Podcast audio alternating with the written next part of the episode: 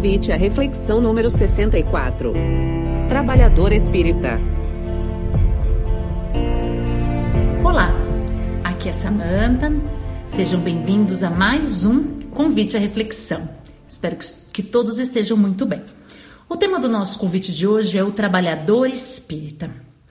Gostaríamos de dizer que os nossos comentários aqui terão por base o livro Consciência Espírita do Alírio de Cerqueira Filho. Bom, você já deve ter ouvido uma frase, ou até deve ter utilizado, assim como eu, que diz assim: os últimos serão os primeiros. Né? E a gente às vezes diz essa frase para para compensar uma situação, porque alguém chegou atrasado, porque alguém ficou no fim, ficou uma situação chata. E a gente diz: não, não se preocupe, os últimos serão os primeiros, como se fosse uma vantagem ou algo assim para consolar. Você também já deve ter ouvido que o trabalhador espírita é o trabalhador da última hora. Bom, no primeiro caso que a gente falou, os últimos serão os primeiros, a gente vai trabalhar um pouquinho essa frase dentro de uma parábola de Jesus, né? Que daí que ela vem. E quanto ao trabalhador de última hora, que a gente escuta muitas vezes no movimento espírita, a gente tem que tomar um cuidado, porque quando a gente escuta assim, o espírita é o trabalhador de última hora, já dá vontade assim, dá um senso de urgência na gente que dá uma vontade de sair pegando tudo que é trabalho, se matando de trabalhar né, na casa espírita para ver se a gente compensa, porque a gente está atrasado, parece que estamos atrasados em alguma coisa. Vamos entender melhor essas duas colocações dentro aí da parábola de Jesus? Então vamos conversar um pouquinho é, essa parábola que eu vou trazer é a parábola, parábola do trabalhadores da última hora, ou também conhecida como parábola da vinha. Acredito até que você conheça essa parábola, então eu vou fazer um resuminho, tá? Então nessa parábola tem lá, né, que Jesus conta, relatado aqui no caso por Mateus, capítulo 20, versículo 1. Então, ele fala que o reino de Deus é semelhante a um homem, um pai de família, que saiu para assalariar trabalhadores para sua vinha. E ele chega para essas pessoas e convida, né, combina ali, é, ajustando para esses trabalhadores um denário por dia. E manda essa pessoa para sua vinha. Então você gostaria de trabalhar comigo, tal? Então vai lá para minha vinha, trabalha, que eu vou te pagar um denário. Isso ele começa aqui de madrugada, quando ele sai, né? Saiu de madrugada para assalariar. E ele vai fazendo isso ao longo do dia. Ele sai depois, ele diz aqui, né, na terceira hora, em tal hora, na nona hora. E ele vai saindo ao longo do dia chamando esses trabalhadores e dizendo que é, dar-vos-ei o que for justo. E ele vai, sai perto da sexta hora, da nona hora, como eu disse, da undécima hora, e ele vai é, chamando esses trabalhadores. Bom, o fato é que chega a noite e esse uh, senhor, ele pede para que o mordomo chame os trabalhadores, né, para pagar ali, uh, fazer o pagamento. Só que ele faz uma observação que é muito importante, olha aí que aí entra o que a gente conversou. Ele diz assim: Mas nós vamos começar a pagar dos últimos para os primeiros trabalhadores. Porque Jesus queria ensinar algo muito importante e ele sabia que esse ia ser um jeito muito interessante. Então, ele diz que o, o senhor aí da família diz: é, Vou começar então pelos últimos, eu vou pegar os últimos trabalhadores e começar a pagar até chegar lá os trabalhadores que foram logo de madrugada, logo cedinho, eles eu vou pagar por último. Então ele pega esses últimos trabalhadores, aquele que trabalhou só uma hora, né? E ele paga com denário. Aqueles trabalhadores que estavam ali desde a madrugada falam: opa, se ele deu um denário para quem trabalhou uma hora, imagina a gente que está trabalhando o dia inteiro, vamos ganhar muito mais que um denário. Mas lembrem-se que o combinado lá na madrugada foi um denário. Bom, mas eles ficam pensando assim. Quando chega na vez ali dos, dos últimos, que na verdade ficaram por últimos, que eram os primeiros a, a começar o trabalho, eles recebem um denário. E quando eles recebem, eles começam aqui diz, né, a murmurar contra o pai de família. E eles dizem: "Estes últimos trabalharam só uma hora, e tu os igualastes conosco, que suportamos a fadiga e a calma do dia?" E aí o Senhor diz, né? Amigo, não te faço injustiça. Não ajustaste tu comigo um denário? E aí ele diz: Toma o que é teu e retira-te. Eu quero dar a estes últimos tanto como a ti. E aí Ele continua até questionando, né? Não é me é lícito fazer o que eu quiser do que é meu? Ou é mau o teu olho porque eu sou bom? Olha só, pergunta.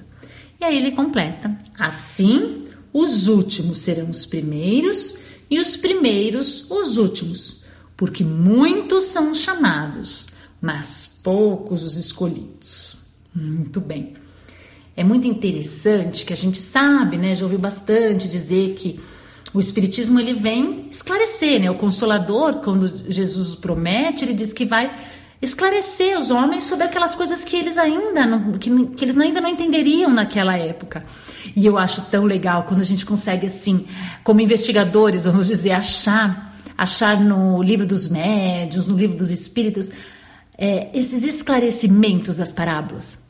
Você deve provavelmente conhecer a questão 115 do livro dos espíritos, né? Mas veja comigo sobre um outro prisma. Olha que interessante. Veja se não é uma explicação dessa parábola. Será que você já parou para perceber? Prestar atenção? Então, olha só, vou ler para você, pode ser que você ache interessante como eu achei. Ele diz assim: A pergunta é, né? Questão 115. Dos espíritos, uns terão sido criados bons e outros maus?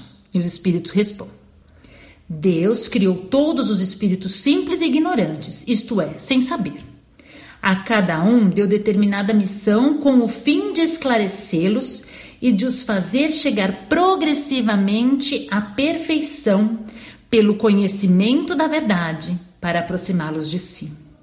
Nesta perfeição é que eles encontram a pura e eterna felicidade. Passando pelas provas que Deus lhe impõe, é que o espírito adquire aquele conhecimento. Uns aceitam submissos essas provas e chegam mais depressa à meta que lhes foi assinada. Outros só suportam, murmurando, e pela falta que de, e pela falta em que desse modo incorrem, permanecem afastados da perfeição e da prometida felicidade. Estou gravando bem a palavra felicidade para você gravar comigo isso daqui. Então vamos, por que que estou lendo essa questão? Porque é a explicação da parábola. Olha que interessante se a gente não vai conseguir fazer umas conexões. Veja só. Vamos pra, voltar para a parábola. Quem que é esse, né? Esse, é, o dono da, da vinha? É Deus, né? Esse ficou fácil. Essa pergunta foi fácil, né? Então é Deus. E aí ele faz o que? Ele chama os trabalhadores para trabalhar na sua vinha. E aqui, se a gente não fizer uma interpretação com esse esclarecimento que a gente traz da doutrina espírita, a gente pode incorrer em alguns erros ou confundir um pouquinho a nossa cabeça. Qual que será a missão? Está escrito aqui na questão 115. Olha o que ele fala. Com uma missão com o fim de esclarecê-los e de os fazer chegar progressivamente à perfeição. Então, qual que é esse trabalho na seara, né? Qual que é esse trabalho na vinha? É o trabalhar-se, é o evoluir, né? Para esclarecer, para chegar à perfeição, à felicidade. Então, veja bem que ele não está falando aqui que trabalhar na seara do Cristo é servir as pessoas, é só o trabalho uh, de ajudar os outros. Nossa, Samanta, credo, mas então não é importante? Calma, nós já vamos chegar lá, tá? Tenha paciência. Então ele diz aqui, a gente tem que entender que esse trabalhar na vinha não é o que nós fazemos para o outro, porque de quem é a vinha? Não é do pai? Então é o trabalhar a si mesmo é o reino de Deus dentro de nós. O que a gente faz quando trabalha, né? De quem que é essa, esse campo? Eu não vou ir lá plantar no campo do outro. Não é nesse, é na vinha do Pai, no reino dele que está dentro de nós. Então, o propósito do trabalho é trabalhar-se. A vinha né, é o percurso de evolução espiritual de cada um de nós. Então eu preciso trabalhar em mim, eu sou esta vinha. Porque às vezes a gente leva muito ao pé da letra. Ah, a vinha do Senhor é o planeta Terra, então nós precisamos ajudar todo mundo. Calma, nós vamos ajudar, mas vamos entender como vai ser esse processo. Em nenhum momento aqui no 115 ele vai dizer que esse processo evolutivo é fazer para os outros. Não, é fazer para si, para sua evolução, para melhorar-se. E aí a gente vai chegar à conclusão e vai ver aqui aonde que entra o outro, né? E ele diz que é pelo conhecimento da verdade, é, conhecimento da verdade, para aproximar de si, nessa perfeição que eles encontram a pura eterna felicidade. Aí você vai entender o que eu vou dizer. Então a gente precisa de conhecimento. Só conhecer? Não, né? A gente sabe que não é assim. Nós vamos entender que precisamos dos três níveis da verdade, que é conhecer a verdade, sentir a verdade e viver a verdade. Para entender um pouco esse conhecer a verdade, sentir a verdade, viver a verdade, a gente vai para o mandamento de Jesus, que o maior mandamento, né, que resume tudo. Então, quando eu digo assim, eu preciso conhecer a verdade, é amarás o teu Deus de toda a tua capacidade intelectual, né? Que é a passagem. Ou existem outras versões que dizem amarás o teu Deus de toda de todo o teu entendimento. Ou seja, essa verdade primeiro tem que vir pela razão. Nós vamos estudar, vamos conhecer, vamos debater sobre parábolas, sobre os ensinamentos, vamos entrar pelo conhecimento primeiro. Isso basta para servir e para transformar-se e trabalhar na vinha? Não. Depois a gente tem que sentir a verdade. O que é sentir a verdade? É o amarás o teu Deus de todo o teu coração. Então eu pego todo aquele conhecimento que eu fiz nos meus cursos, que eu vi na escola, no conhecimento da vida mesmo, né, gente?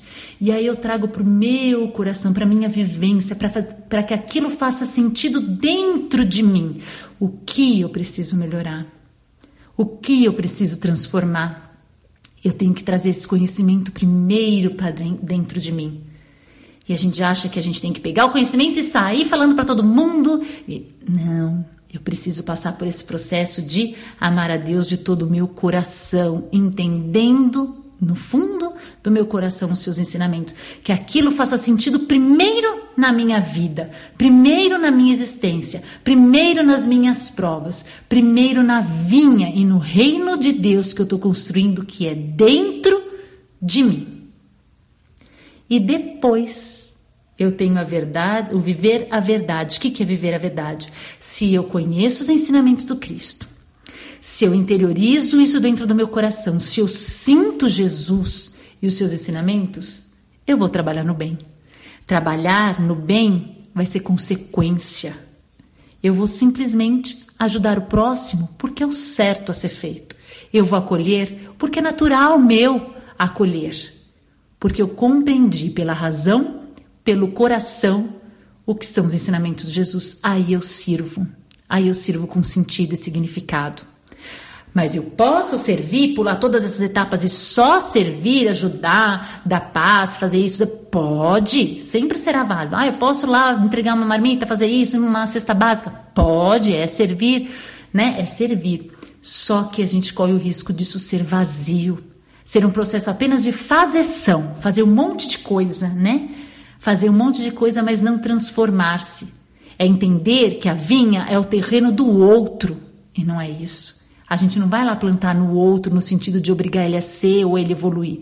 A gente tem que trabalhar na nossa terra, porque depois auxiliar o outro será consequência. Então, fazer naturalmente. Porque a pessoa pode fazer? Sim, pode. Mas se ela não entender, não compreender o significado daquilo e não sentir o sentido daquilo, vamos dizer assim, o trabalho vai ser só fazeção. E a primeira dificuldade que ela enfrentar, ela vai parar de fazer porque aquilo não tem um sentido. É apenas algo para pagar uma dívida e para um, entre aspas, alívio, de consciência, é, alívio da consciência, mas não um conhecer a verdade, um sentir a verdade e viver a verdade. Isso vai ser muito importante para o tópico que a gente vai trabalhar em seguida. Então a gente já está entendendo que esse, esse trabalho é em si, primeiro, não é só trabalhar no outro. O trabalho no outro é consequência do meu processo de transformação, para que o trabalho para o outro não seja um trabalho vazio, como a gente vai ver que pode acontecer. Depois vamos passar para a parte do denário. Então ele chama todo mundo e combina o denário. O que, que é o denário? O denário, na verdade, é o que a gente traz aqui, olha. Nesta perfeição é que eles encontram a pura e eterna felicidade. É a nossa felicidade estar em servir, em trabalhar. Então, se eu faço todo esse processo de autotransformação em mim, eu vou ter como pagamento o alívio da minha consciência. Se eu trabalho atendendo aos outros dentro desse processo de alegria em servir, eu recebo meu denário, que é a felicidade. Então, o pagamento pelo trabalho é a alegria de servir, é a felicidade. Vai ser automático, né? Por isso que ele tem que ser um denário, porque ele não tem o um valor monetário, financeiro. Ele é, uma, é, é um nível consciencial. Então, ele é para todos igual. Tem gente que vai demorar nove horas, doze horas para conseguir alcançar esse nível de consciência, essa alegria em servir? Pode ser como aquele que serve pouco, mas já conseguiu servir bem, conseguiu entender e encontrar a felicidade no servir. Então a gente está vendo que é um valor único e que a variação das horas trabalhadas é uma questão de evolução espiritual, do momento espiritual que cada um está. E também aqui na questão é, 115, então ele diz assim: essa eterna, eterna felicidade todos vão alcançar, né? Que aqui é a felicidade de servir, por exemplo. Então, vão alcançar. Uns mais rápido, outro, outros menos. Por quê? Porque uns já vão entender que essa felicidade é o pagamento do trabalho deles. Trabalhar é alegrar-se, é ser feliz. E os outros ainda não. Eles ainda não estão entendendo que o trabalho é a felicidade, né? Então eles vão reclamar do trabalho, vão murmurar e não vão encontrar essa tranquilidade de consciência. Olha só o que ele diz, né? E uns, do, aquele que entendeu que trabalhar é a alegria de servir, né? Trabalhar na seara do Cristo em si, ir para o outro, né? E existem aqueles que vão murmurar. Então, o que é murmurar? Reclamar. E quanta gente reclama, né, gente? Olha só. Né? E o que, ele reclama? Ele reclama sempre em comparação ao outro. Então, são pessoas que trabalham, não preocupadas uh, em se aprimorar não porque conheceram, não porque a verdade tocou seus corações, não porque amam a Deus de todo o seu coração e do seu entendimento, mas estão só na fazeção. Como eles estão só na fazeção, eles não conseguem compreender que o trabalho e esse denário é um só e é justo para todo mundo que alcança a consciência. Então eu estou olhando o outro. Então eu tenho inveja, eu tenho cobiça, eu tenho as pessoas que reclamam de tudo, né? O que, que ele reclama aqui no caso da parábola? Ele fala assim: que suportamos a fadiga, a calma do dia. Então, são aquelas pessoas que falam assim: eu venho sempre, eu deixo a minha casa, né? Jogando, entre aspas, na cara de Deus, né? E não entendem que, é, que servir não é esse peso, servir é a oportunidade bendita de alegrar-se, transformando-se e ajudando o próximo. Então, eu posso é, estar, vamos dizer assim, na vinha, trabalhar, mas estar longe do Cristo, longe de Deus? Posso. Porque a gente vê que eles estavam trabalhando com inveja, com cobiça, então estavam na fazeção, mas não entendiam o que é o verdadeiro trabalho, que é trabalhar trabalhando a si. Então é trabalhar-se trabalhando eu ser uma pessoa melhor e, consequentemente, serei, auxiliarei o meu próximo. É muito mais difícil, porque é mais fácil lá dar o passo embora sem refletir sobre a nossa evolução, né, gente? Mas a proposta não é essa.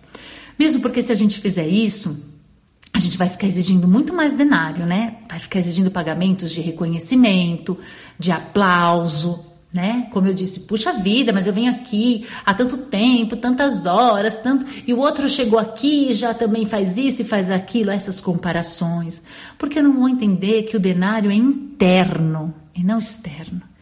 É um despertamento de consciência que é interior, que acontece no momento para cada um, como eu disse, alguns em poucas horas de servir, outros em muitas horas de servir, porque é interior. E aí, né, ele diz: Não te faço injustiça, e tem um momento aqui que eu queria falar que ele diz assim: toma o que é teu e retira-te. Nossa, mas Deus está expulsando a pessoa?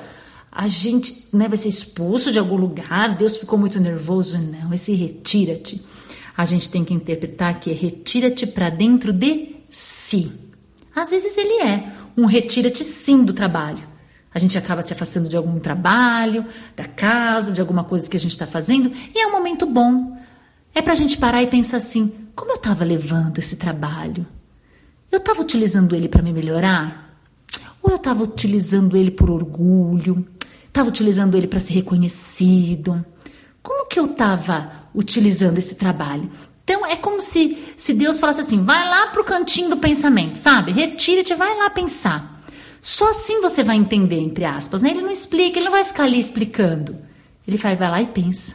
E às vezes a gente se afasta, pode ser do trabalho, como eu disse, ou se afasta por uma doença, acaba desenvolvendo uma doença, que é o momento de parar e pensar: opa, opa, o que está acontecendo aqui? Se eu não posso mais trabalhar nisso, naquilo, por quê? Né? Sem colocar culpa nos outros, refletindo no nosso, nas nossas condutas, sendo justos. Ah, porque esse fez aquilo, porque aquele. Para! Olha lá você observando os outros trabalhadores. Se aconteceu, é porque é justo, Deus não é injusto. Então vamos pensar, vamos refletir. E aí a gente volta e compreende que o denário deve ser igual para todos, porque todos é, que estejam trabalhando de consciência tranquila e de alegria de servir merecem um trabalho. E a gente às vezes volta né, e percebe que nós precisamos desse trabalho. Ele ainda menciona o olho mau, né, não enxergar a, a, a, justiça divina, a cobiça e a inveja que nós dissemos, e a conclusão ele chega. Então, os últimos serão os primeiros. Né? Então, aqueles que conseguirem mais rapidamente aprender as leis divinas, porque essa é a verdade, né? A verdade que a gente fala são as leis divinas, e colocá-las em prática, esse vai ser o primeiro, né? Então não interessa quantas horas. E aqueles que ficarem muito tempo demorando para aprender as leis divinas e utilizá-la na sua vida, eles vão ser os últimos. Né? Então muitos, e aí ele conclui, muitos chamados, poucos escolhidos, exatamente por isso.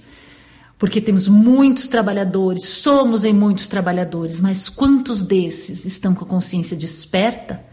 Conseguiram receber seu denário e quantos desses estão apontando dedos, reclamando de tudo e querendo ser recompensados de alguma forma. Quando eu disse para vocês no começo do nosso áudio que nós éramos trabalhadores de última hora, essa parte está lá no Evangelho segundo o Espiritismo, capítulo 20, 20 tem dois. Ele diz assim: Bons espíritas, meus bem-amados, sois todos obreiros da última hora. E aqui ele traz uma nova versão que nós fomos muitas vezes chamados e não fomos, e agora precisamos estar atento. É o momento de estar na seara do Cristo. Tem uma história que eu gosto bastante, que é, é uma psicografia do, do Chico Xavier, ditado pelo irmão X. E essa história chama O Compromisso. Então ela diz mais ou menos assim: o irmão X, né, estava com Saturnino que é um espírito ali, um mentor, vamos dizer assim, e eles estão precisando ajudar, eles recebem a tarefa de ajudar um grupo familiar que está com problema de obsessão. E eles precisam de alguém da Terra, de um médio para auxiliar. E aí, lá no plano espiritual, falam: ah, olha, procura o Alberto Nogueira, que ele está aqui na lista de médiums que a gente tem da instituição hum, fulano de tal, que está nessa cidade que vai poder ajudar essa família. Aí o irmão X e o Saturnino, eles vão pegar a ficha que tem lá o processo que deu origem ao reencarne, a existência é, atual do Alberto Nogueira. Olha, gente, tem nossa ficha lá, imagina que está escrito. Bom, eles chegam lá, pegam essa ficha e começam a ler. E lá tem um documento que é a súplica do próprio é, Alberto a Jesus. E ele diz assim: Senhor Jesus, conheço a minha posição de espírito delinquente e por isso rogo a vossa permissão para tornar ao campo terrestre, de modo a resgatar minhas faltas. Pequei contra as leis de Deus, ó divino tutor de nossas almas, e fomentei intrigas nas quais, a, meu, a mando meu, pereceram dezenas de criaturas. Destruí lares, abusando da autoridade, perverti a inteligência, patrocinei o furto e o crime, espalhei a fome e o sofrimento. E aí ele vai narrando. E ele pede Concede-me a volta ao corpo terrestre, Senhor, com os necessários recursos da aprovação depuradora. Quero a lepra que me desfigure, a fim de que eu pague com lágrimas constantes as feridas que abri nos corações indefesos. Quero padecer o abandono dos entes mais queridos, para que eu possa aprender quanto dói a deserção dos compromissos abraçados. E ele continua os pedidos. Ele pede a extrema penúria, por exemplo. Ele pede loucura e cegueira. Né? Ele pede, inclusive, se for necessário, um cérebro incapaz, né? o retardo mental. E ele conclui: Fazei-me padecer, mas fazei-me viver novamente entre os homens. Quero corrigir-me, recomeçar, Bendito seja o vosso nome, Senhor. Bendita a vossa mão que me salva e guia. E o irmão X fica muito tocado, né? E eles, logo em seguida a esse é, pedido, eles é, observam que existe um despacho, né? De uma autoridade superior, dizendo então qual seria a resposta a esse pedido, então, do Alberto. E o despacho é assim: O Senhor pede misericórdia, não sacrifício. O interessado resgatará os próprios débitos em vida normal, com as tarefas naturais de um lar humano e de uma família, em cujo seio encontrarás os contratempos justos e educativos para qualquer criatura com necessidade de reequilíbrio e aprimoramento. Mas, por mercê do Senhor, será médium espírita. Aqui a gente pôs médium espírita, né? Mas podemos pôr um trabalhador espírita com a obrigação de dar pelo menos oito horas de serviço gratuito por semana em favor dos irmãos necessitados da terra, consolando-os e instruindo-os na condição de instrumento dos bons espíritos que operam a transformação do mundo em nome de nosso Senhor Jesus Cristo. Desse modo, assumirá compromisso aos 30 anos de idade, na existência próxima, e praticará a mediunidade com o Evangelho de Jesus até os 60, quando lhe encerrarão as oportunidades de trabalho e elevação, resgatando assim, em atividade de amor, os débitos que teria fatalmente de pagar através do sofrimento. Louvado seja o Senhor. Olha a misericórdia divina. Ele pediu tudo aquilo e o despacho foi. Vai como médium, vai como trabalhador, vai numa família, né, não perfeita, mas resgata por amor todo o sofrimento que você cometeu. Bom, diante desse despacho dessa situação, o irmão X e o Saturnino saem atrás desse médium. Nossa Senhora, esse médium vai ajudar muito a gente. E eles vão então é, a caminho desse centro espírita que esse médium estava ligado, porque todo médium que vai desempenhar aquela tarefa está ligado àquela casa espírita. No caminho, eles encontram uma jovem vampirizada por um, um espírito obsessor. E aí, eles já nesse caminho conduzem a jovem e a mãe, influenciam ali, né? Sugerem para que elas vão ao centro espírita que eles estão indo, porque eles pensam: bom, a gente vai falar com o médium, já aproveita, né? Já vai usar o médium para resolver essa nossa situação e já aproveita e ajuda essa moça. Quando chega no centro espírita, cadê o médium?